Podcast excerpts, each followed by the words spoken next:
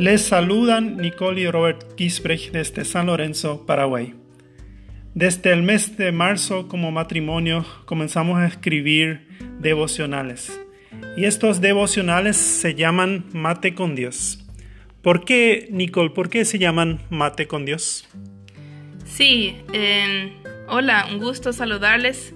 Em, se llaman Mate con Dios porque muy a muy temprana hora a la mañana nos levantamos y nos preparamos un rico mate compartiendo entre matrimonio y compartiendo con Dios. Un tiempo muy lindo de disfrutar juntos.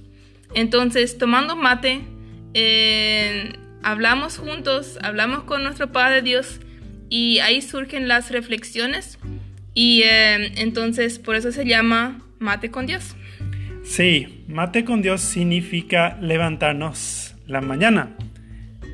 Antes de la hora de correr, no levantarnos para correr.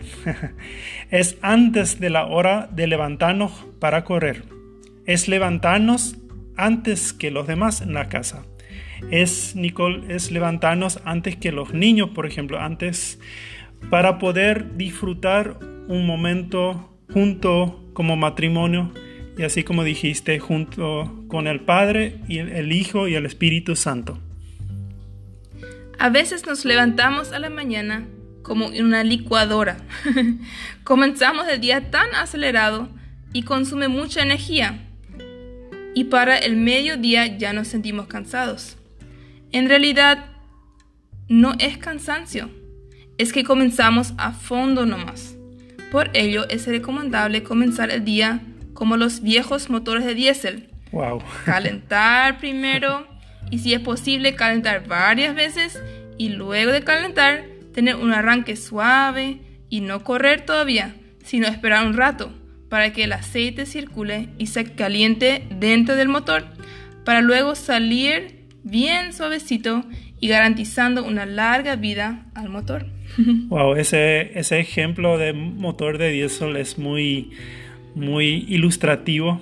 Y dice Salmo 63, vemos que Dios ha puesto en cada persona el anhelo y la sed de Él, así como la tierra seca y árida clama por agua, nuestra alma pide un refresco. Esto solamente lo vivimos si dejamos de lado el tengo que y lo convertimos en el tiempo más lindo del día, el mate con Dios. Leemos en Salmos 63 los versículos 1, 2, 7 y 8. Dios, Dios mío eres tú. De madrugada te buscaré. Mi alma tiene sed de ti. Mi carne te anhela. En tierra seca y árida donde no hay aguas, para ver tu poder y tu gloria, así como te he mirado en el santuario.